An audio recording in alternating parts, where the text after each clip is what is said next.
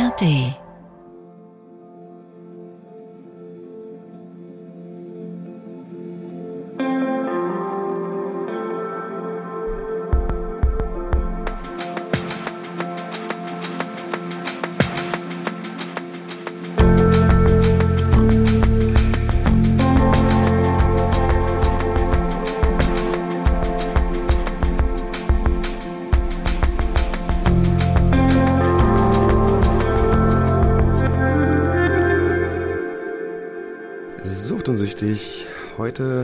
ich leider wieder nur halb beziehungsweise ohne Hagen. Ich habe dafür einen, einen neuen Hagen mitgebracht, eingeladen und das ist äh, mein guter Kollege Hubi Koch.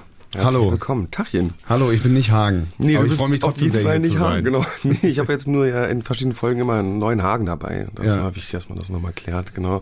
Nee, Hagen ist nochmal, fällt nochmal aus leider. Ähm, der ist nächste Woche wieder da. Aber ich freue mich, das Gespräch mit dir zu führen. Äh, wie war deine Anreise so? Wie geht's dir erstmal?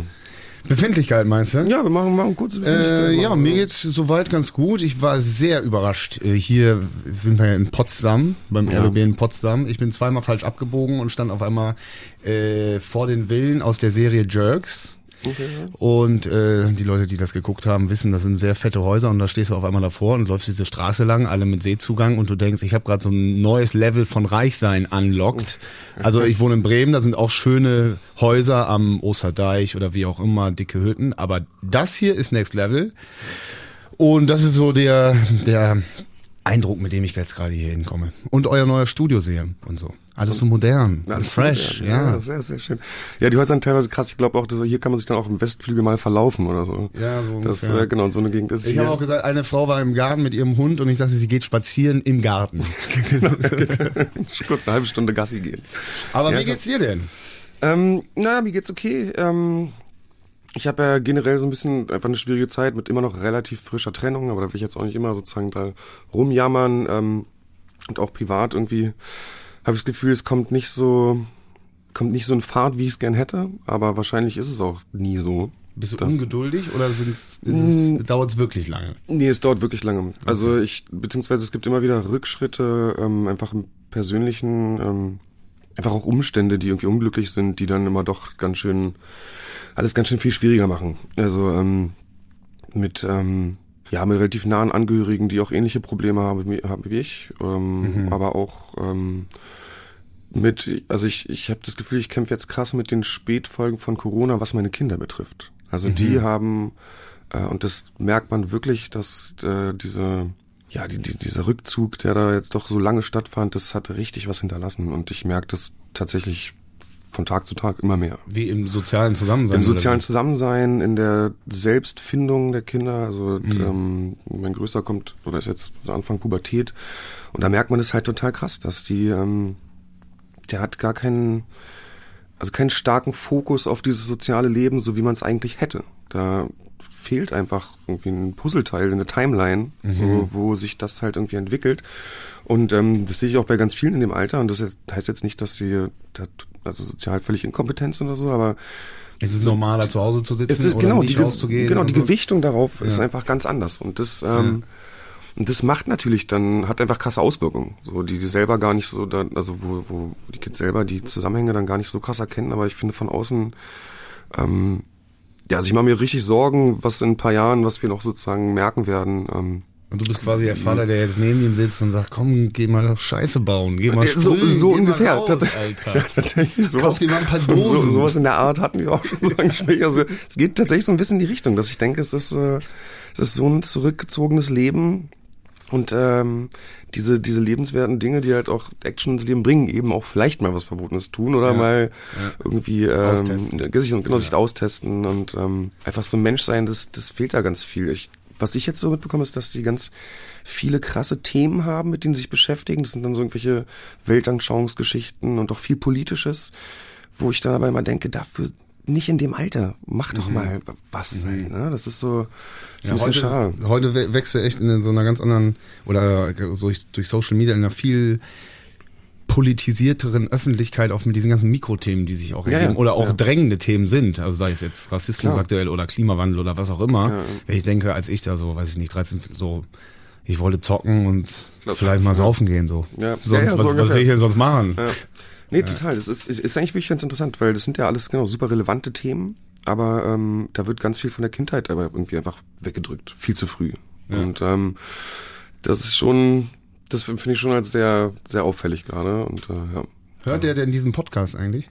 Er hört ihn nicht. Nee. Nee. Ich habe aber ihn tatsächlich letztens, also ab und zu schicke ich ihm so Ausschnitte ähm, bei, von Themen, wo ich halt denke, dass die in seinem Leben gerade eine Rolle spielen, ähm, weil er auch so ein bisschen Hang zum Depressiven und so hat. Und ähm, das ganz, da finde ich die, die Reaktion immer ganz interessant. Also es schafft eine krasse Verbindung zwischen uns. Er hat irgendwann habe ich ihm was geschickt und hat er nur zurückgeschrieben, real. also, okay. Ja, Mann, Das fühl ist, ich. ist auf jeden Fall mein Sohn. Und das ist so, das war, äh, genau, es ist so, das ist halt schön, weil es, also das schafft auf der einen Seite, schafft das halt so eine krasse, ähm, ja, eine krasse Bindung. Auf der anderen Seite ist für mich natürlich auch traurig, wenn er zu Dingen relaten kann, die halt traurig sind. So, ja, Gefühle, die. Mhm. So früh schon. Ich kenne, ja, total. Also wenn dann irgendwie, halt so, wenn ich irgendwie erzähle in irgendwelchen Folgen von so, äh, von depressiven Gedanken und wie sich das so anfühlt und so ein bisschen in die Tiefe gehe und er dann halt sagt, ey, genau so kenne ich das, dann ist es halt natürlich so gut für uns, dass es, ähm, dass wir connecten, aber es natürlich, also ich habe einmal sehr, sehr lange danach geweint, weil ich das, ähm, sehe, ich sehe halt irgendwie schon in diesen Kinderaugen schon so einen erwachsenen, traurigen Menschen. Und das ist, ähm, das ist teilweise irgendwie schon hart, weil wenn ich mich erinnere, wie du eben schon gesagt hast, mit 13, 14, so das, also das ist mal halt traurig, wenn was mit einem Mädel nicht klappt oder wenn man, wenn wir, wenn wir ein Punktspiel im Basketball verloren haben oder so, dann ist man traurig. Aber eigentlich geht's ja immer ständig nach vorne und voran. Ja, da ist ja nicht viel mit, ähm, mit Nachsinnen über Dinge und sich, sich mal im Park setzen und nachdenken. So, das haben wir ja nie gemacht. Aber ich habe den Eindruck, dass es, ähm, dass es heute ein bisschen stattfindet bei vielen. Und ähm, ja, das ist so ein bisschen, bisschen tough irgendwie, finde ich. Auf der anderen Seite ähm, Ja, ja, ja. ge- genieße ich halt auch diese, die Bindung einfach total. Diese eine Folge bei BoJack Horseman, weiß nicht, ob du. Äh, Ich kenne Bojack Horseman, ich habe es auch nicht geguckt. Ne. Ja, super geil. Da taucht auf einmal seine Tochter auf und so weiter. Da geht's auch so um Depressionen und wie die beiden darüber bonden. Sehr geile Folge. Da fragt sie irgendwann nämlich, du sag mal, ähm, das geht doch irgendwann weg, oder? Und er so, hm, Das ist ja auch, ja. Das ist Ja. auch wirklich ein. Ich, also ich habe letztens zum Beispiel, weil du es jetzt gerade sagst, ich habe meinem Sohn letztens zum Beispiel so einfach geschrieben, dann da hat er mir nachts wieder, er schreibt mir nachts irgendwelche Rap-Texte, die er selber schreibt. Ich schreibe zwei eine Nachricht oder so und denk so, schla schlaf jetzt, ja. Und da wünschen so, aber dann reagiere ich natürlich auf das, was er schreibt. Und ähm, da habe ich ihm dann auch irgendwann so versprochen, dass es zumindest, also dass, dass es weitergeht, so das Leben. Weil ich finde, das ist immer in der ganzen Zeit, wo ich so depressiv war, hatte ich immer das Gefühl, es kann nicht, das Leben kann nicht weitergehen, das bleibt einfach an dieser Stelle hängen, so. Oder ist am besten halt irgendwie vorbei. So, und das waren ja immer so diese Sachen. Und was ich aber mit als wertvollste Lesson finde ich so aus all dem ganzen Scheißjahren mitgenommen habe, ist halt, es geht auf jeden Fall weiter. Und wenn es weitergeht, gibt es mal die Möglichkeit, dass es besser wird. Auf jeden Ja, Fall. Und da muss man halt, das muss man sich halt immer ganz bewusst dann vor Augen halten. In diesen depressiven Phasen, oder hast ja, siehst du ja nicht klar. da siehst du ja gar nicht Ja. klar, genau, da sieht's ja gar nicht danach aus. Und ähm, aber so eine Sachen, das nimmt er dann auch so ein bisschen an, wenn ich ihm sowas versuche zu vermitteln. Also ich hoffe mal, dass er es wirklich annehmen kann. Kann auch nicht reingucken. Aber tatsächlich bondet es halt krass. Also wie bei Bojack Horseman, wenn du sagst, das hat, so, hat immer so einen krassen Bonding-Charakter. Real. Und ähm, real. Oft, und aber irgendwie habe ich auch trotzdem ein bisschen Angst, dass sowas dann auch zu deep gehen kann. Ja, ist alles so kompliziert. Ja, also nicht, dass man so eine, dass so eine Kumpelebene wird. Das soll ja auch nicht komplett sein. Ach man, du hast keine Kinder, wa? Ich habe keine Kinder, Bruder, das, Das sind alles Sachen, keine ist, äh, Ahnung. Also du machst das bestimmt gut nach Gefühl, Ja, ich- ja, ich würde hoffe, ich sagen. ich hoffe. Also ich Nicht meine nur- auch, wenn man mit seinem Sohn äh, so eine Bro-Ebene hat, ist doch wahrscheinlich gut, oder nicht? Auf jeden Fall. Das muss ja, also klar, eine Bro-Ebene ist gut, aber es muss ja immer noch, dazu muss ja auch so ein, Er muss trotzdem Schläge kriegen. der muss trotzdem, genau, Hauptsache, er, er Hauptsache kriegt irgendwie Schläge. Nee, ähm, man, man muss ja so eine, auch so eine Respektebene muss ja schon geben. Da, Ja. da, er muss ja auch auf irgendwas hören, was ich ihm sage. Gerade in diesen wichtigen Dingen, was, äh, was dann äh, wirklich Relevantes angeht, wie die Psyche und so. Da sollte er ihm ja vertrauen. Und ich glaube, wenn es zu broig wird, dann, aber es ist, äh, es ist schon relativ broig, muss ich dazu sagen, vielleicht ein bisschen zu viel. Aber wir wollten ja Ja, heute eigentlich gar nicht so viel über deinen Sohn reden. Ja, genau, Also es ist ja, natürlich ist auch schön ja. und vielleicht für viele Zuhörer auch so ein bisschen so Background Story. Oh, was, womit ist John sonst so beschäftigt? Ja, oder, oder Leute, die ein Kind haben in dem Alter und das auch beobachten, mm. diese ganzen Corona-Schäden. Das wäre, finde ich, interessant, ja, was Leute dazu da sagen. Ja, ja, genau. Ja. Aber ja, fahr fort. Fahr ja, fort. fahr fort. Äh, ich war ja einmal mit äh, Hagen alleine vor, boah, weiß ich auch nicht, schon länger her. Da waren wir, warte ja noch im schon, alten Studio. Das ist schon weiß ich nicht. Her, ja. Drei, vier, fünf Monate her oder so. Ja. Von wegen ähm, das Rockstar-Leben, wie, wie verändert sich euer Leben, euer Selbst- und Fremdbild durch Erfolg, durch Öffentlichkeit, mhm. sei es Podcastpreis, sei es Bühnenshows und all diese Projekte, die euch auf einmal zu einer Person öffentlichen Lebens mhm. gemacht haben. Und das äh, fand ich ein sehr gutes Gespräch mit Hagen, was so, mhm. so tief blicken ließ. Und ja. gleichzeitig seid ihr ja sehr unterschiedliche Charaktere, zumindest so von meinem, von ja. meinem, von meinem Eindruck. Und das würde mich natürlich auch interessieren, wie du das so alles erlebst. Das können wir gerne sprechen. Ich will aber nochmal sagen, vielen Dank nochmal an Hagen für die Offenheit in der Folge. Oh, Weil ich finde, sich da also so nackt zu machen, auch was, was teils ja sehr negativ zu bewerten, also viele Leute sehr negativ bewerten, ne, diese Charaktereigenschaften, das fand ich sehr mutig. Und äh, das wollte ich nochmal sagen, fand ich, fand ich stark.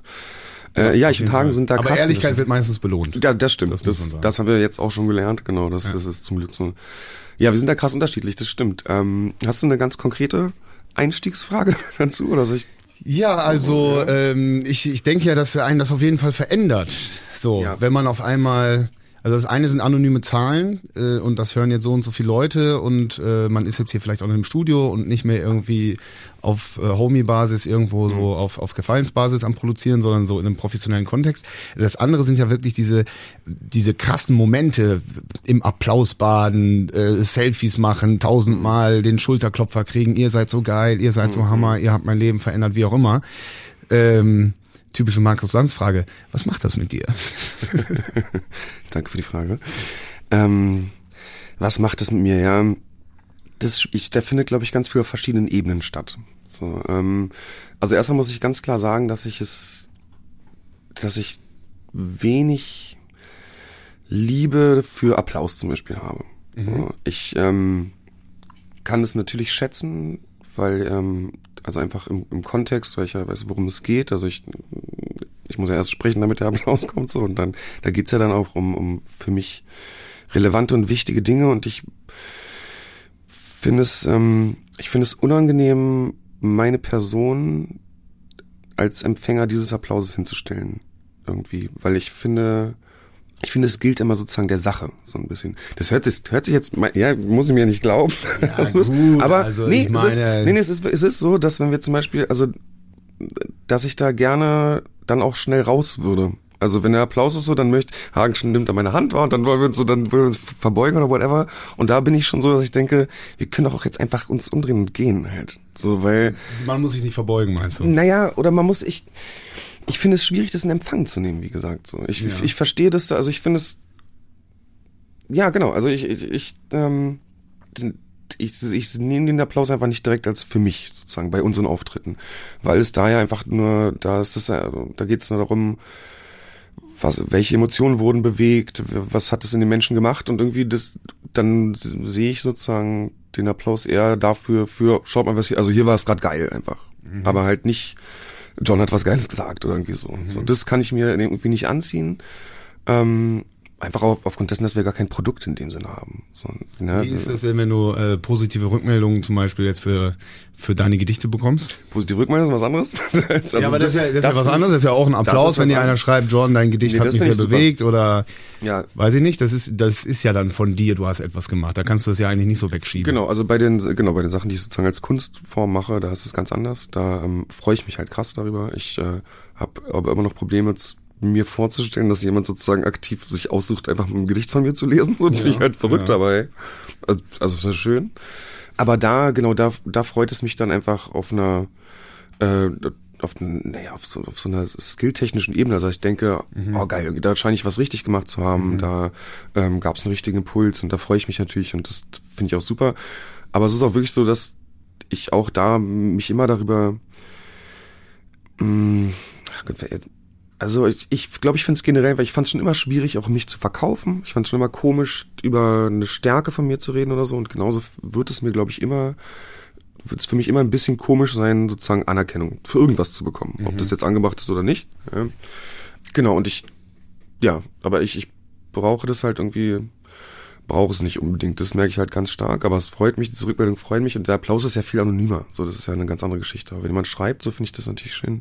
Vor allem, wenn es da was im, im wenn jemand halt schreibt, dass das was im Leben bewegt. So, und das sind ja immer die, die krassen Momente. Und da ist aber dann eher so, dass ich dann so in so eine Rührung verfalle. Ich bin dann ganz gerührt einfach. Mhm. Richtig so, äh, total emotional und, ähm, und auch immer wieder so ein bisschen fassungslos, wie gesagt, dass überhaupt, je, also, dass ich überhaupt die Chance habe, irgendwas zu tun, was jemand dann beklatscht oder. Äh, Aber ich meine, wenn die, wenn die Leute, wenn ihr danach äh, Selfies macht oder so im, im 1 zu 1 Kontakt seid, dann ist es ja etwas sehr Persönliches, was du teilst, wovon du erzählst, worüber du bondest und so weiter. Klar geht's da um eine Sache, aber ähm, du bist ja auch der Botschafter dieser Sache oder bist ja mhm.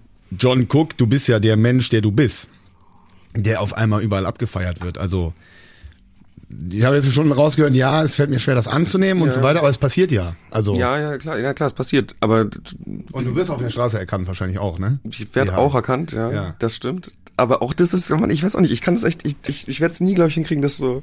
Ich finde es einfach nicht so krass gut. Ich finde auch erkannt werden ist auch schön, aber ich finde ich finde schön, wenn jemand schreibt, ey, ich habe dich da und da übrigens gesehen, so. Mhm. Wäre cool, dass du da unterwegs bist oder irgendwie sowas. Aber ich, ich, ich, ich weiß auch nicht warum. Ähm, warum das so ist. Ich glaube tatsächlich, dass bei mir da so ein, ähm, das, der Ursprung so darin liegt, dass ich ja, dass ich aus einer relativ wohlhabenden Familie komme, aber meine Eltern sehr also schon immer sehr auf Bescheidenheit sozusagen getrimmt waren. Mhm. Und ich glaube, ich habe daraus hin so eine gewisse Verachtung dafür entwickelt, dass man sich selber geil findet. Mhm. Weißt du, was ich meine? So, weil das ist, glaube ich, da. Also ich glaube, dass ich eher schon sozusagen so ein bisschen wie so eine krankhafte äh, Blockade dazu habe. Mhm. Ähm, ja, irgendwie mich halt auch mitzufeiern. Aber das ist ja interessant, weil ich meine, Hagen sagt ja, ich gehöre sowieso auf diese Bühne. Also ich bin, ich bin jetzt da, aber es ist ja klar, seit Jahren gehöre ich ja genau dahin. Genau, ja. Und es ist jetzt nur halt nicht, dass er Theater macht oder Musik oder wie auch immer, sondern es ist jetzt halt Sucht und Süchtig. Es ist ja. jetzt halt das Ding. Und er genießt das ja total und findet es super geil. Und jetzt sagst du gerade eigentlich, war eigentlich verachtest. Das ist ja auch interessant, weil dein Kompagnon ja. kom komplett anders, äh, anders drauf ist dahin. Sagst du ihm manchmal, sagst du ihm manchmal, boah, Hang jetzt, ist jetzt ein bisschen viel, jetzt machen wir mal locker. Oder so? Nee, es geht, ich muss auch sagen, dass Hagen das auf eine ganz süße, sympathische Weise alles genießt, ja, das, das schon. Nee, aber ich habe also zum Beispiel, wenn Hagen sagt, wir sind jetzt übrigens noch anderthalb Stunden draußen und quatschen mit euch, dann sage ich dann hat sie ihm, Hagen, nächstes Mal sagst du halt eine halbe Stunde. Aber ja. Also so eine Sache sind, das so ich und nicht, weil ich das nicht gerne mache, sondern weil ich ja, wie gesagt, so eine Blocker, ich möchte mich daraus ziehen. Hagen kann voll, ich würde voll gerne auf der anderen Seite halt stehen und einfach eine Stunde lang Hagen Sachen fragen oder mhm. von ihm Fotos machen meinetwegen. Und äh, Nee, aber wir haben da jetzt zum Beispiel, wir, wir, wir, wir clashen da halt überhaupt nicht, weil es ist ja alles immer im Rahmen und alles okay. Also ich meine, Hagen fährt sich jetzt nicht wie ein krasser Superpromi übelst ab.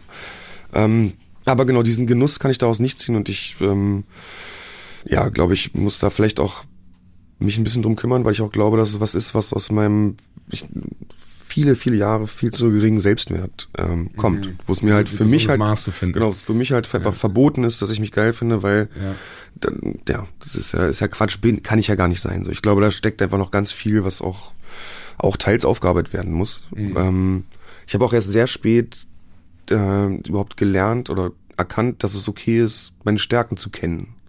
Weil ich bisher immer dachte oder viele Jahre dachte, sobald ich ja äußere, was eine Stärke von mir ist oder mir das, äh, das mir bewusst mache, dann ist das ja schon arrogant. So mhm. hatte ich das immer mhm. im Kopf. So, mhm. weißt du, wenn, wenn, wenn ich sage, ja, ey, ich kann das gut, lass mich machen, dann ist ja sofort jemand, der arrogant ist. Mhm. Was natürlich totaler Schwachsinn ist. Ja. Aber das ist irgendwie tief bei mir drin.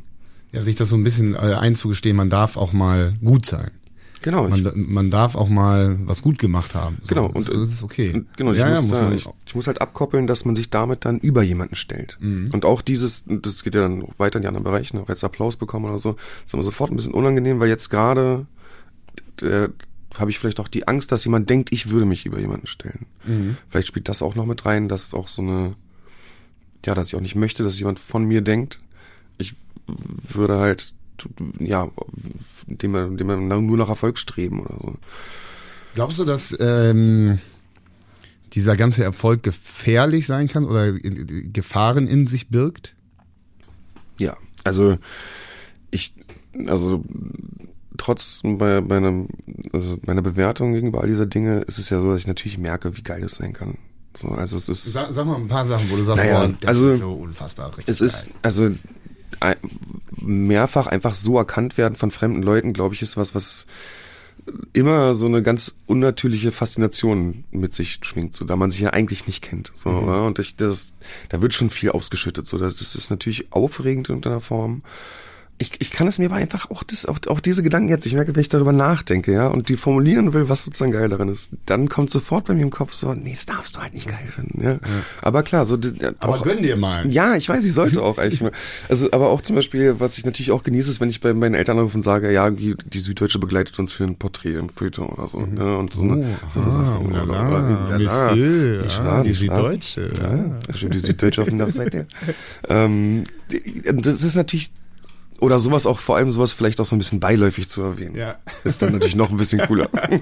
so, und natürlich hat es was, ja, und, und gibt mir auch, vor allem, weil ich in meiner Familie halt, so- also immer mit Abstand, der, also der Erfolglose war, Ja, sozusagen, ja. ist es natürlich cool. Aber es ist irgendwie, es ist, es ist natürlich, es ist auch so, es ist so substanzlos, finde ich, gefühlt auch. Also Substanz hat es zum Beispiel dann Feedback von dir zu bekommen oder von jemand persönlichen ne, oder auch jetzt von meinetwegen Leute nach dem, nach dem Live oder so. Aber diese kurzen geilen Gefühle von erkannt werden, bla, da steckt eigentlich da nichts dahinter. So ein Gefühl. Es ist so leer. Also natürlich ist es schön und es ist ein kurzer persönlicher Moment. Ähm, aber weiß nicht. Also Aber ich meine, wenn die Süddeutsche einen begleitet oder die ARD sagt, also das machen wir, das ist doch auch äh, jetzt jenseits von dem Applaus, ähnlich wie bei einem Gedicht, was man schreibt, da hat man ja einiges richtig gemacht. Ja, das stimmt. Ja, aber wir haben ja vor allem einfach viel Scheiße gemacht. Ja. Und wir sozusagen reden halt jetzt. Also ich finde auch, es ist auch so für mich selber, ich muss mal krass aufpassen, dass es für mich nicht irgendwas wie ein Cash Grab wirkt. So, weil ich habe hauptsächlich habe ich Scheiße gebaut in meinem Leben. Ja, so und eigentlich alles verkackt, was man hätte verkacken können. Und jetzt halt durch krass viel Glück war, indem ich einfach nur darüber rede, was ich für Scheiße gebaut habe und natürlich halt auch mich anders verhalte. Ähm, daraus resultiert halt dieser Erfolg und ich, ich glaube, dass das hat einfach ein ganz anderes Gefühl als jetzt wie bei dir, wenn du dann zum Beispiel eine geile Doku machst und das ist komplett dein Produkt und äh, du hast dafür krass geackert. Ich habe ja nicht, ich habe ja nur Scheiße gebaut für Erfolg sozusagen, so wie aus Scheiße Gold machen. Recherche. 15 Jahre Ja, Recherche. intensivste Recherche. Ja, Ja, da kannst du jetzt, jetzt, jetzt kannst du sagen, das war das größte Investigativprojekt des Journalismus. Genau, ja, 15 ja, Jahre ja. investigativ ich Kokain. Mein, mein Leben riskiert für den Scheiß. ja. Ähm, Pulitzerpreis. Absolut. Aber ich glaube, es macht einen krassen Unterschied, wie das, ähm, woher dies, dieser Erfolg kommt. Und, Ich verstehe schon, was du meinst, so genau. ein bisschen mit, weil das Ganze mit Schuld beladen ist, irgendwie Es so. Genau, es ist mit Schuld beladen und es ist, also ich, ich, fühle mich auch manchmal scheiße bei so Sachen, wie zum Beispiel habe ich auch ähm, erzählt, dass meine Kokainsucht halt krass angefangen hat durch so eine super schwierige Beziehung und dann nenne ich da auch so ein paar Details, wo ich dann auch immer denke, das ist auch, also es ist auch, glaube ich, oft schwierig für Leute, die dann von diesen Erzählungen betroffen sind, dann wissen es halt nur die und eine Handvoll andere, aber auch solche solche Dinge finde ich nagen dann auch an dem an dem Baden im Erfolg, dass da, da es gibt so viel Kollateralschaden, der entstanden ist und so viel so viel Rattenschwanz. Was, Das- nicht, was, was andere Leute betrifft. Was andere Leute betrifft, genau. Also jetzt, äh, oder was ich auch das Gefühl habe, was ich erzählen muss, was andere Leute, die dabei waren oder sich erinnern können, für die ist das alles nur schmerzhaft. So. Und also gut, ich habe ja natürlich diese Entscheidung getroffen, das zu tun. Und das ist auch gut und ich habe auch der Lohn ist einfach, wie gesagt, so, dass, dass Dinge passieren in irgendeiner Form. So und, und, und nicht, dass viele Leute es, dass die Klickzahlen gut sind oder was. Wobei die Klickzahlen sehr gut sind und das freut mich auch sehr. Sehr, sehr gut. Vielen Dank Die auch an Unfassbar gut. herzliche also, Community. also wer das nicht verlängert in der ARD, das, Das- das wär verrückt, das, oder? Da wären Das- sie selber nee, schuld. da weiß ich auch nicht. Das, also wenn ich strategisch was zu sagen hätte. Also. Oder, ja. Danke, dass du es mal erwähnst. genau. Aber äh, ich habe ja gefragt, glaubst du, dass Erfolg auch gefährlich ist? stimmt. Ähm, und jetzt zum Beispiel diese Situation erkannt zu werden, ich kenne es von mir selber, an guten Tagen ist geil, Ja. an schlechten Tagen ist die Hölle.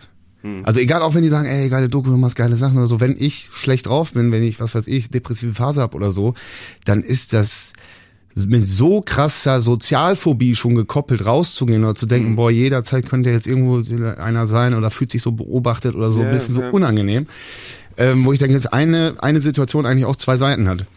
Was würdest du sagen, ist denn der, die Gefahr des Erfolgs, beziehungsweise vor allem die Gefahr für euch, wenn man jetzt mal die Kurve so weiterdenkt mhm. in den nächsten ein, zwei, drei, vier Jahren.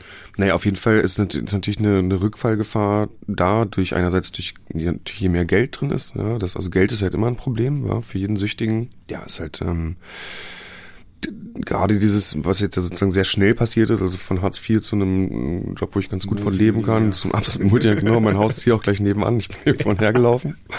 Das, ähm, das ist auf jeden Fall kompliziert. Das habe ich auch jetzt, habe ich auch gemerkt. Äh, nur diesbezüglich habe ich zum Beispiel auch einen Verwandten, mit dem ich eigentlich das ganze Geld zusammenverwalten möchte. Also das, und das Verrückte ist, ich boykottiere das immer wieder selbst. Mhm. Es gibt immer wieder sozusagen so Pläne, dann irgendwie eine neue Kontonummer hier auch anzugeben, dass das Geld direkt dahin geht.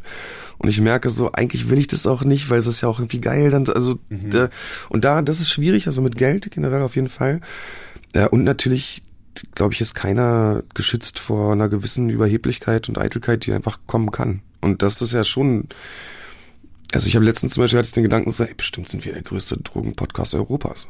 So. Mhm. Und dann fand ich es voll geil. So, mhm. Und dann muss ich ganz doll aufpassen, dass ich nicht ja, mich da so reinbegebe und dann halt da groß mache mit sozusagen. Mhm. Und das ist eine, und also gerade mit sich äh, überhöhen und so, das bei Kokain, also da bist du ja schon genau in der Richtung. Äh, und wenn dann da am falschen Tag ist, also wenn der falsche Tag ist, es passiert irgendwas, dann ist man auch ganz schnell wieder, ähm, ja, dann ist man schnell wieder bei der Substanz und da muss man halt krass aufpassen.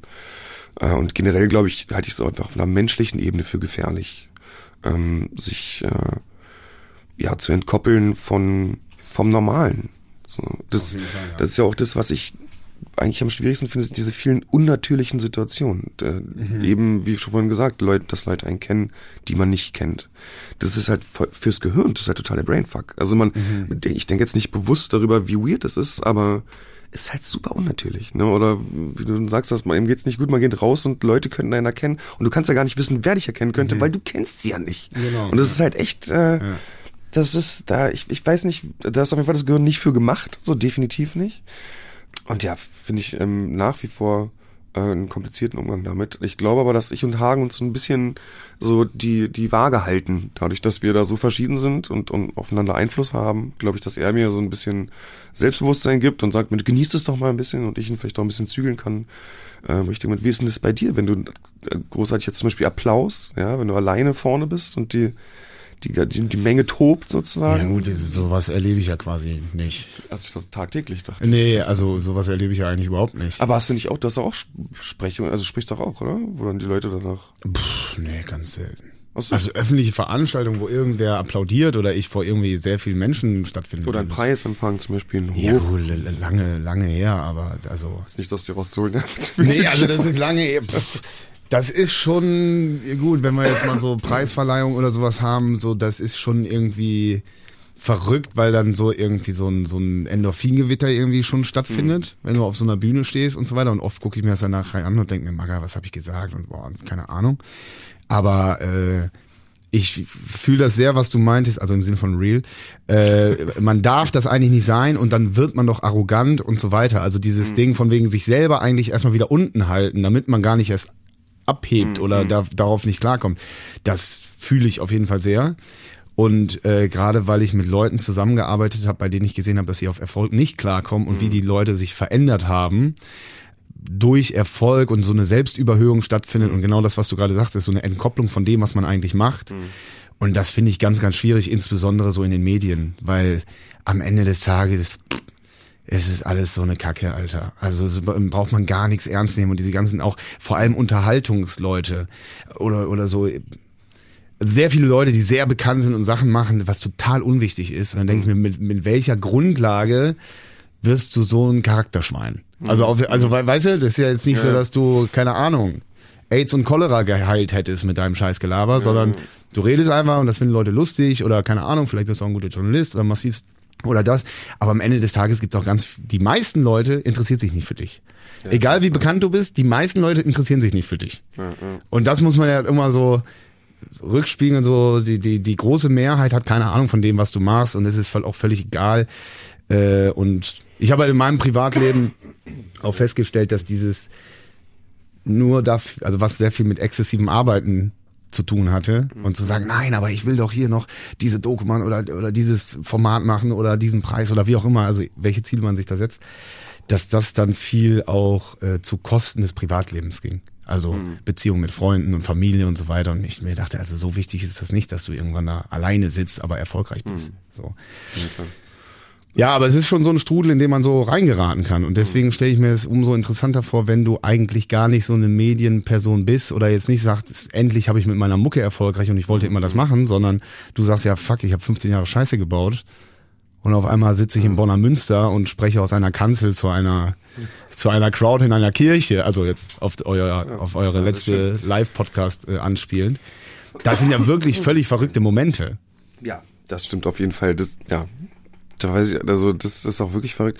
Ich, ähm, Beschreib das auch nochmal eben. Also ja. ihr wart in Bonner Münster, Bonn, meine Heimatstadt, schöne Grüße an alle, die aus Bonn zuhören. Äh, ihr geht ins Bonner Münster, größte Kirche dort. Also, also eine riesen Kathedrale, kann man eigentlich sagen. Ja, das ist ein Riesending auf jeden Fall, echt krass. Ja, das war, also das war vom Gefühl her, na gut, ich finde das nochmal, weil es eine Kirche ist, kann man das auch wieder so, okay, das ist halt für eine Kirche. So Kirchen sind halt riesig. Ja, ja und ja, klar, es war halt ein mega faszinierendes Bauwerk und es ist schon, das ist eine krasse Ehre, finde ich natürlich auch, wenn, wenn man also wenn Leute sich über so ein Thema Gedanken machen, wir dann eingeladen werden. Ist, äh, von wem wurdet ihr denn überhaupt eingeladen? Von der, äh, von der katholischen Kirche. Ah, okay. Sozusagen, genau, Caritas und so. Und es war auch wirklich super. Aber ähm, da war dann sofort der die ganze Atmosphäre auch so so ruhig und und kirchlich quasi, mhm, ja, mhm. dass dass es da gar nicht ähm, ekstatisch. Nee, das war gar nicht genau, das war gar nicht so, es hätte nie einen, einen Höhenflug bedingt irgendwie so, weil das war einfach ganz gediegen und easy. Ich find's viel krasser halt von den Gefühlen her, diese, diese krassen Lives in so einer kleinen, also weiß nicht, so 100 bis 200 Leute in so einer mhm. Runde, wenn man weiß, die haben halt Tickets gekauft, um uns zu sehen. Und mhm. so, da, das finde ich, ich finde, das macht was mit den, also da ist immer so eine Gefahr, die mitschwingt, glaube ich. Aber wenn jetzt da so ein, so ein kirchliches Event ist, ich glaube, das, also da geht, aber das, aber da oben zu stehen, so, das war schon cool. Ja, es sind auch geile Bilder geworden. Ähm, aber nee, ich finde krasser diese, äh, ja, diese, wenn man richtig das Gefühl hat, da sind Fans. Weil mit, mhm. dass ich Fans sozusagen habe, das finde ich halt unfassbar weird und da mhm. Ich am liebsten noch eigentlich gar nicht drüber reden. Ich finde allein das Wort schon so befremdlich. Ja, mhm. in ja, so einem, ja, es ist, äh, aber es ist ja so. Gibt es auch Leute, die mehrere Shows schon gesehen haben oder euch so hinterherreisen ja, ja, oder keine Ahnung? so, ja, ja, es ja? gibt schon Leute, die dann also auch, die, auch, die auch in Bonn dann sozusagen sagen, oh, ich habe mir extra ein Hotel gebucht hier und bla und bin von da und angereist, genau. Oder selbst für den Stammtisch kamen Leute aus anderen Städten angereist, also wo wir quasi nur eine öffentliche ähm, Selbsthilfegruppe gemacht haben. Ja. Oder und, Meet and Greet. Ja, das, ja. Wo ist die Grenze? stimmt, ja. Wo ist bei euch die Grenze? Ja, stimmt. Aber äh, genau, also ich meine, diese Live-Sachen sind natürlich nochmal ganz extreme Momente und beim letzten Mal habe ich ja mit Hagen gesprochen und er war ja auch, er sagte, naja, das hat jetzt gar nichts mit mir gemacht, das waren eure ersten Live-Auftritte und ja. wir sitzen da und so und ich merke, oh, du bist aber schon, also noch wuseliger, als ich dich sowieso kenne ja, und irgendwie sehr aufgeregt und, und äh, du warst ja erstmal komplett Knockout nach euren ersten ja. Live-Termin. Also gar nichts machen ist ja jetzt auch nicht so und deswegen nochmal, wie gefährlich ist das für so eine Psyche, für ein Energielevel, fürs weder völlig übers Ziel hinausschießen als auch bodenlos fallen, wenn der mhm. Applaus dann verhallt ist. Also gerade Energielevel technisch, da ist, also da habe ich jetzt gerade in Bonn jetzt, das habe ich krass gespürt. So, da bin ich danach ins Hotel und war hundemüde. Ja, ich dachte, okay, ich schlafe in zehn Minuten ein. Und dann lag ich da. Und fünf Stunden später lag ich da halt immer noch und dachte mhm. so, Alter, bin ich müde. Ich muss jetzt eigentlich mal langsam einschlafen. Mhm. Und ähm, das Verrückte ist, so dass Gedankenrasenmäßig? Ja, ich kann ich kann es gar nicht so super genau zuordnen, woran es so richtig. Also es ist einfach genau, es sind so viele Eindrücke und ähm, der, genau die ganzen Menschen, die man halt für ein paar Sekunden irgendwie gesehen hat und kurz auf dem Foto ist oder irgendwie ein Dankeschön äh, gesagt wurde. All das kommt ja schon dann nochmal hoch und äh, und ich glaube, das Problem ist, man kann es ja nicht so richtig zuordnen, weil es ist ja eben dieses eine relativ unnatürliche Situation, aber das Gehirn versucht halt und versucht irgendwie stundenlang. Und da, ähm, genau, da habe ich jetzt auf jeden Fall gelernt, dass ich, also nach einem Live werde ich auf jeden Fall einen Tag danach definitiv erstmal immer mir frei nehmen, so, mhm. weil es macht keinen Sinn, mhm. ähm, wenn ich davor nicht weiß, wie es mir danach geht. Es sind ja schon ultra berührende Dinge auch, die dann gesagt werden, ne? weil aufgrund der Thematik ist es halt so, dass wir und das glaube ich auch, das macht glaube ich auch mehr mit mir, als ich denke, dass wir halt Leute haben, die zum Beispiel sagen, mein, weiß nicht, mein Bruder ist verstorben letztes Jahr und zur, äh, zur, zur Trauerhilfe benutze ich den Podcast. So. Und dann stehen äh, die Weinen vor uns und brechen zusammen. Ja. Und dann umarmen wir uns halt und äh, spüren halt diese krasse Vertrautheit, aber auch so eine Hilflosigkeit und eine Dankbarkeit, aber aber sind ja gar nicht in der Situation eigentlich. Also dieser Person halt. Und also immer dieses, ich glaube, dieser Satz auch so, ihr habt mein Leben gerettet oder sowas in der Art. Mhm. Ich weiß gar nicht, ob man damit so richtig umgehen kann. Und das ist halt nachts so da, ja, geht halt natürlich total vieles ab. Und das ist auch eine, da wird dann, glaube ich, auch die Verantwortung bewusst. Also, wenn Leute sagen, das ist mein Leben gerettet, heißt das ja, wenn ich nicht da bin, rette ich vielleicht kein Leben. Ja, und mhm. äh, oder wenn ich, also ne, jede, das, das übt natürlich auch einen Druck aus, äh, den ich auf der anderen Seite natürlich aufgrund meiner eigenen Situation eigentlich gar nicht so gut gebrauchen kann erstmal. Ne? Ähm, das wollte ich gerade fragen, weil eben bei, bei Gefahren des Erfolgs ja. hast du nicht gesagt, ja, vielleicht hebt man ab oder wird äh, ein Arschloch oder keine Ahnung, vergisst, wer seine Freunde sind oder so, sondern deine erste Antwort war ja Rückfallgefahr. Das ist immer die größte Gefahr, genau, von allen. Und deswegen, nach dem, was du jetzt gerade sagst, auch mit Verantwortung und Druck, hast du schon mal das Gefühl, dass du sagst, boah, Alter, Timeout ist mir jetzt zu viel? Sei es im persönlichen Gespräch oder nach einem Auftritt oder während eines Auftritts oder so, dass du sagst, boah, Alter, was ist, stopp mal kurz.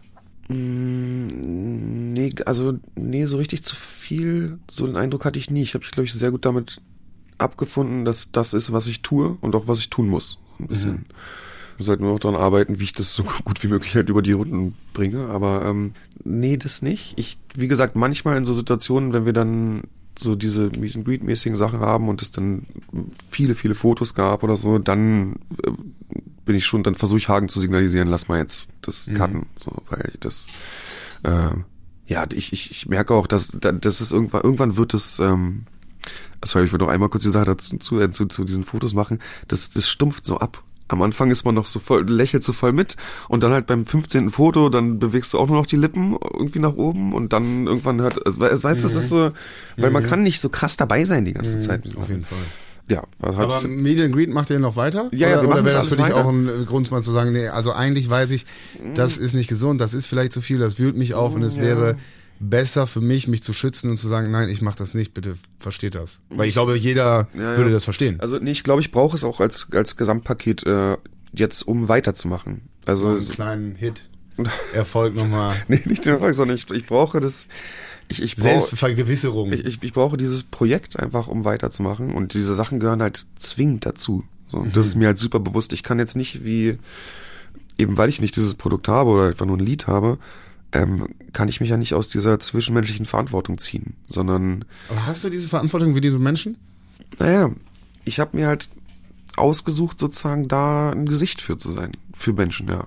Und da habe ich natürlich jetzt nicht die, nicht die Verantwortung dafür, aber ich möchte, ich habe selber den Anspruch, dass ich natürlich so gut wie möglich dann auch da bin. So, weil mhm. das, es ist ja auch meine Rettung, ja, dieses ganze Projekt, was ich tue, hat mir ja selber auch mein Leben gerettet. Mhm. So und ich, ähm, ich habe einfach den Anspruch, da so viel wie möglich zurückzugeben. Ich, ich kann ja nicht einfach für das, für das, was ich tue, so gut Geld kriegen und so. Das so eine, also da ist wirklich, ich glaube, da habe ich wirklich auch so ein bisschen, bisschen, bisschen bescheuert in der Hinsicht. Das klingt alles so diffus, als wärst du auch selber gar nicht. Ich gönn mir das halt nicht. Ja, aber auch was genau deine Rolle ist. Also ja. bist du jetzt der Therapeut, bist du der Anspruchspartner, bist du der große Bruder oder bist du nicht einfach nur ein publizistisch tätiger Mensch mit Drogenvergangenheit, der darüber schreibt und berichtet mhm. in einem Podcast and that's it. Das, wär, das wäre ja auch schon mehr als genug. Also, und mhm. dieser zweite Schritt mit persönlichem Kontakt und noch mehr zurückgeben und so weiter, den würden ja viele schon mal gar nicht machen. Ich zum Beispiel glaube, ich würde ich würde nicht machen.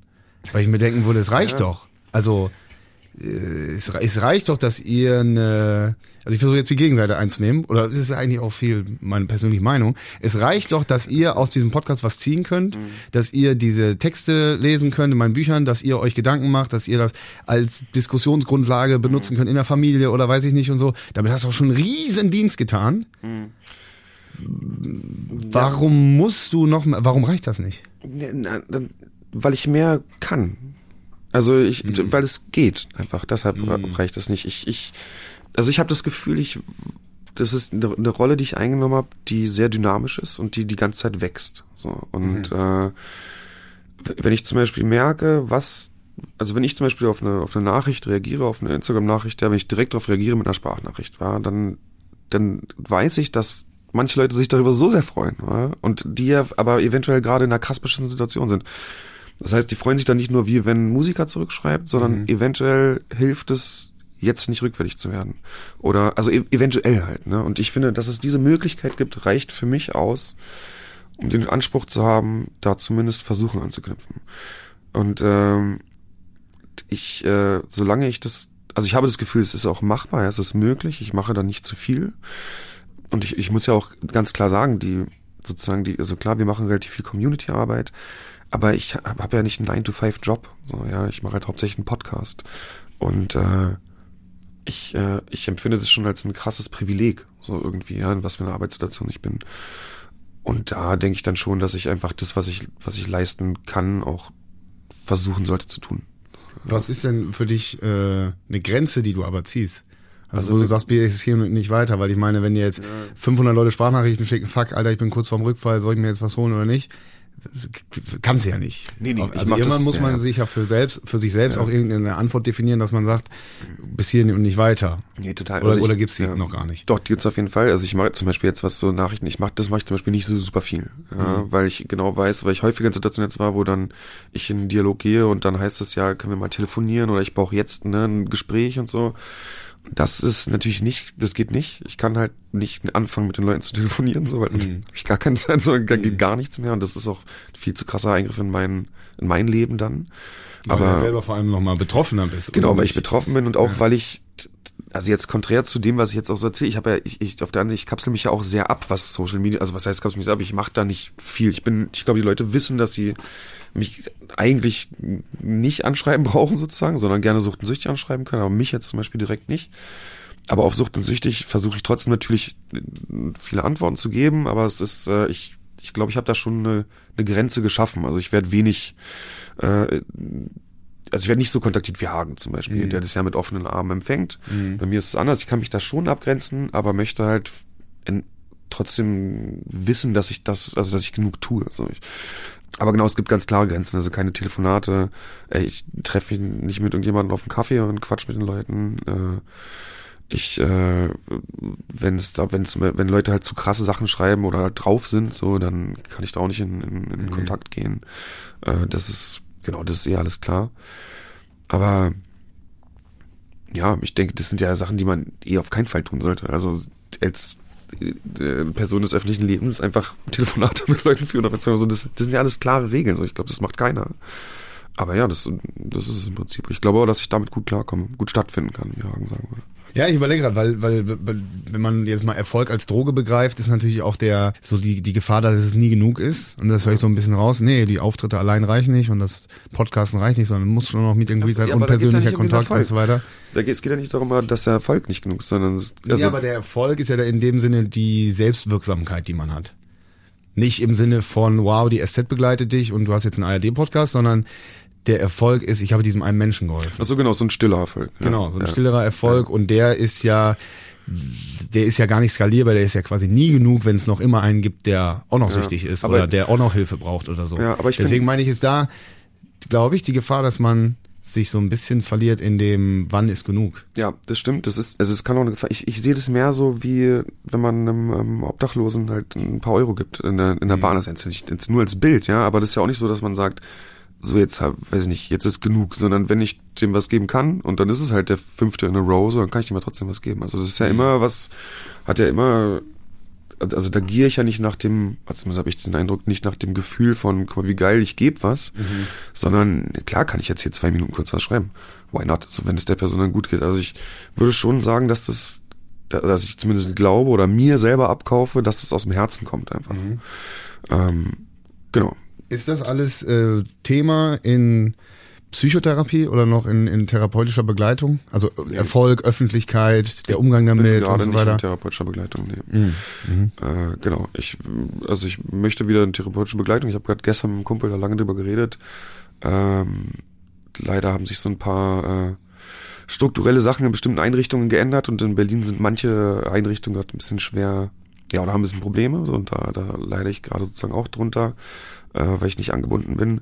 Aber das sollte auf jeden Fall Thema werden zukünftig. Ich glaube, dass ich äh, wahrscheinlich, solange ich diesen Job mache, auch äh, immer in Begleitung halt Gespräche führen sollte. Ja. Weil das dann doch, also wie gesagt, ich merke halt, wie schwer dieser Hammer sein kann, der Erfolg ist, oder wie mhm. krass der auch reinhauen kann. Also mhm. ich spüre es einfach anhand gewisser Ereignisse äh, und verstehe jeden, der sich darin verliert. So, und ich glaube, diese Gespräche sind wichtig.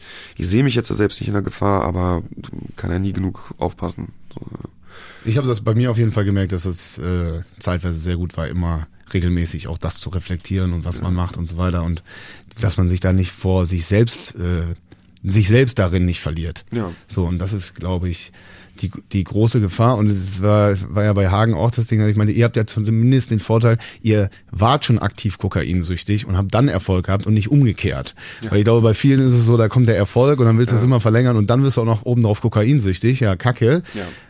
Ihr habt zumindest schon mal die, die Antennen dafür, dass das nicht passieren sollte. Nee, genau. Tatsächlich ja. ist es ein bisschen safer. Ja, ja. Ich glaube auch, also ich, wenn man also ein konsumfröhendes Leben führt, ja, und irgendwie krass Party macht und was, dann ist es, und dann also Unterfolg hat, ja. dann äh, glaube ich, kann man, also ich, dann hat man schon einen ganz krassen Lifestyle, glaube ich, und ja. das kann ich auch sehr gut nachvollziehen.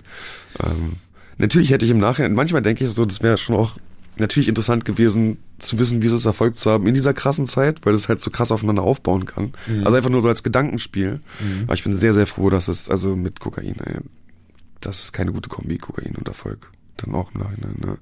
Wie ähm, redest du immer noch ähm, regelmäßig mit ich Leuten? Ich habe meine Therapeutin gewechselt, tatsächlich. Okay. Also ich war jetzt immer auf, auf Selbstzahler bei einer, weil ich dachte, es tut mir gut, ich habe keinen Bock.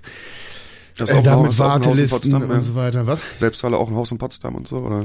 Haus in Potsdam, Selbstzahler, konnten natürlich Hausbesuche auch. Nee, ja, Quatsch. Also ganz normal war ich bei einer auf Selbstzahler immer so auf Bedarf ja, in, einer, ja. in, einer, in einer Phase, wo ich dachte, so ich brauche das jetzt und ich kann jetzt nicht so ewig warten und habe gedacht, äh, das äh, gönne ich mir mal, mhm. weil äh, ob ich jetzt das alles verkiffe und verrauche oder in eine Therapie stecke, ist, gleicht sich letztendlich finanziell aus und ist, glaube ich, der bessere Weg. Aber es ist schon viele ja. Jahre her, dass ich das, das gemacht habe. Wurde dann auf Dauer doch ein bisschen teuer und jetzt habe ich gemerkt, ich, ich glaube, ich sollte nochmal wechseln. Mhm.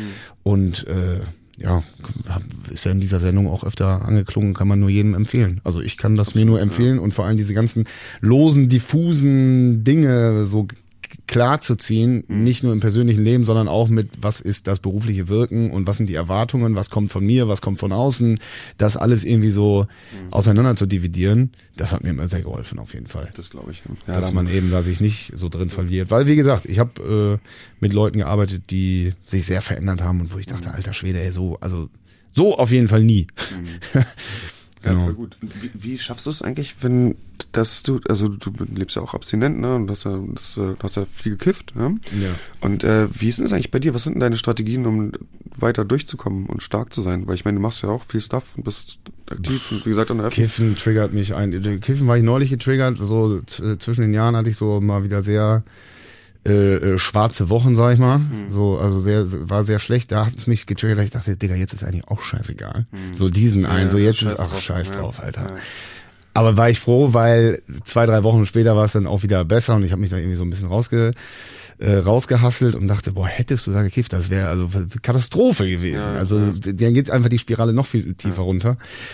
Ich würde sagen, ich habe sehr großen Abstand zu diesem ganzen Kiffer-Lifestyle und Kiffen und überhaupt. Mhm. Also ich lebe jetzt auch nicht völlig abstinent, also Alkohol trinke ich ja und so. Gut, aber, aber, aber dieses, diese, dieses äh, Kiffen, das habe ich jetzt bald drei Jahre hinter mir. Und das kann ich nur jedem empfehlen, der immer am Struggle ist, oh scheiße, ich höre auf zu kiffen und dann kiffe ich nur einmal im Monat, ach scheiße, ich kiff doch wieder jeden Tag. Und also es gibt ja so viele Leute, die, die davon nicht endgültig wegkommen. Ja, und das geschafft zu haben, ist auf jeden Fall das Beste gewesen aller Zeiten. So. Aber ich habe jetzt nicht das Gefühl, dass ich große Strategien brauche oder irgendwas. Okay, also der Suchtdruck ist jetzt nicht so nicht so da, aber ich glaube, das kann man auch mit Kokain nicht vergleichen. Nee, so. klar, aber es ist trotzdem immer interessant. Und echt noch, was ist denn das, was sich am meisten bei dir im Leben verändert hat, seitdem du nicht mehr Cannabis konsumierst? Boah, das meiste, was ich äh, ein, definitiv ein viel gesünderer Lebensstil mhm. und ein äh, viel mehr Selbstfürsorge oder wahrnehmen, wenn was nicht so gut ist. Mhm. Diese Peaks von hoch und runter, sind auf jeden Fall ein bisschen mehr angeglichen. Mhm. Nicht, nicht mehr so hoch, aber auch nicht so mehr, mehr so weit runter. Mhm. Wobei ich sagen muss, also dieses Kiffen aufhören hat auch äh, immer korreliert mit exzessivem Arbeiten. So. Auf jeden Fall, das mal erzählt. Genau, also das beides hat eigentlich. Es ist, ich kann es nicht so eindeutig auf eine Substanz schieben, muss ja. ich sagen. Also es ist schon eine, eine allumfassendere Sache. Nur mal kurz auch noch jetzt in Verbindung noch zum Thema. Hat sich in deiner Wahrnehmung von Erfolg oder auch der Arbeit und, und der Annahme der Arbeit, hat sich da was verändert, seitdem du nicht mehr kiffst und wie du das wahrnimmst? Weil das, ich kann mir so ein bisschen, also genauso wie Kokain ja so diesen, diesen mhm. Höhenflug macht, ist ja bei Cannabis so, dass man vielleicht, also das vielleicht auch so ein bisschen, ja, so ein cooles, also dass man vielleicht mehr in diesen coolen Erfolgs, in diese Schiene reingeht, das halt voll geil finde, voll nice mhm. und so. Mhm. also kann ich mir vorstellen, ist da, hat sich in der Wahrnehmung was verändert bei dir? Ja, ein bisschen dieses Outlaw-Ding ist vielleicht, also diese ja, Selbstwahrnehmung, Outlaw-Ding. Ich halte den Mittelfinger schräg und nicht gerade. So, mhm, das, ja, das Ding ist wahrscheinlich ein bisschen weniger geworden. Okay. So im Sinne von. Ein bisschen erwachsener. Ja, ja, ja, so muss man es eigentlich sagen, ja. Auf jeden Fall. Okay, das ist interessant. Ja. Aber nee, sonst Bewertung von Arbeit würde ich jetzt nicht sagen, dass das viel mit, mit, mit Cannabis-Konsum oder Nicht-Konsum zu tun hatte. Okay. Aber ich meine, du hast ja auch öfter gesagt, du bist ja eigentlich ein Kiffer. Ja, ja also bevor du ein Kokser warst, warst du ja eigentlich der, der Bilderbuch-Kiffer. Ich schwänze und so fort, zack, immer am Kiffen und so weiter. Ja. Und äh, das finde ich, äh, wenn ich jetzt die beiden Sucht- und Süchtig-Charaktere nebeneinander setze, ist das auch eher so das Ding. Du bist eher der ruhigere Typ, eher mhm. zurück, zurückhaltender. Aber wenn du sagst und sagst, du machst du so viele Gedanken und so weiter und so fort, ist ja auch so ein Kiffer, mhm. man grübelt viel ja, und so. Ähm, und jetzt ist ja der, vielleicht das nochmal zum Abschluss, die offizielle Lesart, ihr hattet einen super Gesprächsflow auf Therapie, ihr habt gequatscht, Hagen hat gesagt, jawohl, mit seinem, mit seinem äh, Mitteilungsdrang, wir machen Podcast und so weiter und so fort. Und du hast das irgendwie so mitgemacht. So. Ist das so oder hattest du nicht auch schon sehr Bock, irgendwie damit nach außen zu gehen und zu sagen, Digga, wir erzählen das jetzt und so weiter? Also wie, wie, wie groß ist der Anteil auch zu senden bei dir und nicht nur bei Hagen? Also der erst war der Plan. Also erstmal kann ich ja sagen, es war für mich, ich fand es total aufregend, dass, dass ich plötzlich mit Hagen Decker auf dem Zimmer bin, ja, weil er, der, er hat dann so erzählt, was er macht. Also halt Hagen, ne? Ja, ich so begrüßt, ja. ich bin Hagen, ich mach das und das, bla, bla, hier google ja. mal. Und ähm, dann, dann, dann dachte ich schon so. Hagen, du kennst mich ja wahrscheinlich. Liebe Grüße an Hagen. Ähm, nein, aber ich fand's dann, ich, also ich habe sofort so gedacht, es wäre eigentlich geil, wenn man was zusammen macht. So, aber mhm. da war es noch so ganz grundsätzlich. Und dann mhm. haben wir halt so irgendwann über so einen Kurzfilm gesprochen, aber da war es dann, da war es noch ganz also seine Vorstellung, ich habe so Sachen mit reingedroppt an Ideen, weil ich gerne kreativ einfach arbeite, aber da hatte ich sozusagen gar nichts damit zu tun und es war auch für mich jetzt nicht also ein Projekt für Hagen, komm, ich quatsch mal ein bisschen mit. So, vielleicht haben wir ein paar gute Ideen. Und dann entwickelte sich mit dem Podcast so langsam. Und mir war da, ich, also ich fand die Grundidee geil, weil ich äh, das einfach zunächst auch gerne zu Papier gebracht habe. So, ich habe ja dieses mhm. Konzept formuliert. Mhm das ist noch so mit total Narrativ drin und das ist einfach, das ist ganz cool geworden, da war ich sehr stolz darauf, dass wir das gemacht haben. Fortwährende Dokumentation. Aber, das, das nicht, aber das war so, äh, und das liebt der Hagen total. Aber genau als dann sozusagen so schon klar war, dass ich, dass es jetzt auch darum geht, dass ich jetzt auch tatsächlich dann was einsprechen muss oder halt dann da zu einem mhm. Gesicht werde oder mhm. dass das passieren kann. Und ich meine, am Anfang denkt man, das hören fünf Leute, ja, aber mhm das war mir schon von Anfang an mulmig, von Anfang an. Und die ersten Aufnahmen waren für mich ganz schrecklich, weil mhm. ich, also das, eben wegen dieser tiefen Abneigung eigentlich mich so in den Mittelpunkt darzustellen. Dann machst du erstmal direkt eine ganze Folge über eine Introduction von einem selbst, ja, mhm. und auch sofort mit so krassen Sachen. Die ersten Folgen waren auch so krass. Gab es mal die, die Überlegung, das anonym zu machen? Nee. Weil man könnte ja auch sagen, wir sind. Nee, nee, das nicht. Nee. Also das gab's nie, das, weil das wäre ja auch Quatsch. Es war, also sobald die Entscheidung da, also genau, die, die Entscheidung ist mir nicht leicht gefallen zu sagen, ich gehe mit irgendwas überhaupt an die Öffentlichkeit. So normale, bis davor gab's noch nicht mal Bilder von mir online ja. oder so, also ja. nicht mal auf LinkedIn oder so, so ungefähr, ja. war nichts. War sehr scheu eigentlich. Aber sobald ich die Entscheidung gefällt habe, war halt klar, okay, you gotta do it. So, und das ja. machst du ja. Und dann ist auch, da bin ich dann vielleicht auch einfach schon zum Zeitpunkt erwachsen genug zu gewesen, äh, erwachsen genug gewesen, um zu sagen, okay, das, den Weg nehme ich jetzt so und den gehe ich auch. Die Entscheidung ist Und diese Entscheidung ist jetzt ja. da so und das ziehe ich jetzt durch. Ähm, ich glaube, wenn es jetzt drei Jahre früher passiert wäre, hätte ich, hätte ich nicht einen Podcast gestartet. Mhm. So, das war schon mhm. auch ein Zeitpunkt, wo ich ja gerade so ein bisschen angefangen habe, mich auch zu, also ja, mich, mich mehr anzunehmen und deshalb passte es auch ganz gut. Aber es ist äh, ja, das ist nach wie vor nichts, nichts. Also ich hätte niemals gedacht, dass ich irgendwann so sowas tue, an der Öffentlichkeit bin, an der Öffentlichkeit arbeite. Aber wie fühlt sich das jetzt an, so abschließend? Also Person des öffentlichen Lebens geworden oh. zu sein und zu sein? Ist, ist okay. Kann man, kann man machen, muss man aufpassen. Also, na, schon eine gute Acht. Oh, eine gute Acht. Boah, nicht schlecht. es ist, okay, es ist, selbstver okay, es ist selbstverständlich schön und es ist auch ganz toll, so eine sweet Community zu haben, wie wir sie haben. Ja, das muss man auch sagen, da haben wir auch wirklich einfach großes Glück. Natürlich ist es schön und ich komme damit sehr gut klar und es das läuft auch aber man muss da wirklich sehr aufpassen. Und äh, ich glaube, so ein abrupter Wechsel von einem Leben, was ich hatte, zu dem Leben, was ich jetzt habe, kann ganz schön in die Hose gehen. Mhm. Da bin ich mir ganz, ganz sicher. Ich habe Glück, dass ich mein Netz habe im Sinne von meiner Familie und alles. Sonst wäre das, glaube ich, könnte ich das nicht. Gefährlich. Gefährlich. Gefährlich, ja. Genau. Also es, genau, eine Acht ist es auf jeden Fall. Auch wenn ich nicht so ein Rockstar bin wie Hagen, der wahrscheinlich eine 12 bewertet hätte. ähm, er gehörte sowieso schon dahin. Er gehörte schon dahin, ja. genau. Ich muss ja erstmal noch daran wachsen. Ja. Äh, jetzt ist die Frage, genau, wie man den Quatsch nennt. Ja, die, genau. Mit Hagen haben wir gesprochen über, über Rockstar. Ja. So, bist du jetzt Rockstar? Ich bin kein Rockstar. Bist du einer geworden? bist du auf dem Weg dahin? Rockstar in Ausbildung? Vielleicht? Rockstar in Ausbildung? Nee, ich bin, weiß nicht, ich, äh, Roadie. Ich, ja, genau, ich wollte gerade so, ich wollte gerade so sagen, aber dann will ich nicht Hagens Roadie sein. genau, nee.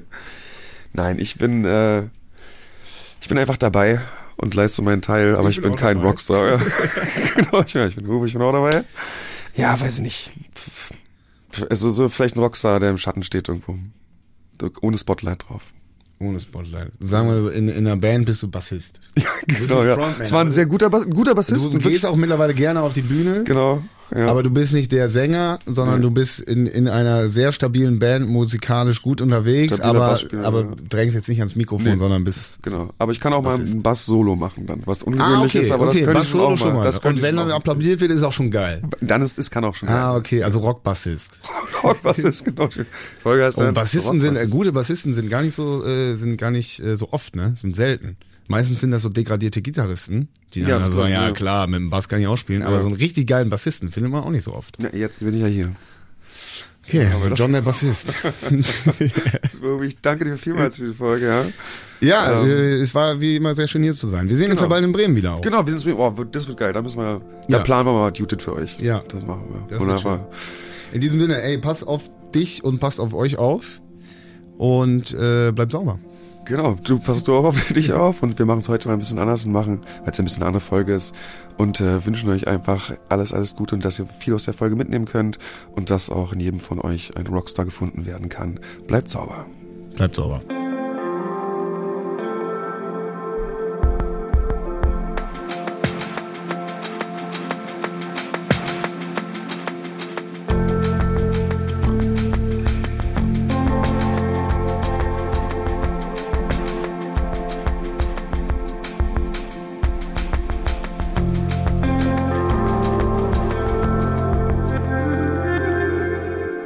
Seit Folge 43 ist Sucht und Süchtig eine ARD-Koproduktion von SWR und Radio 1 vom RBB.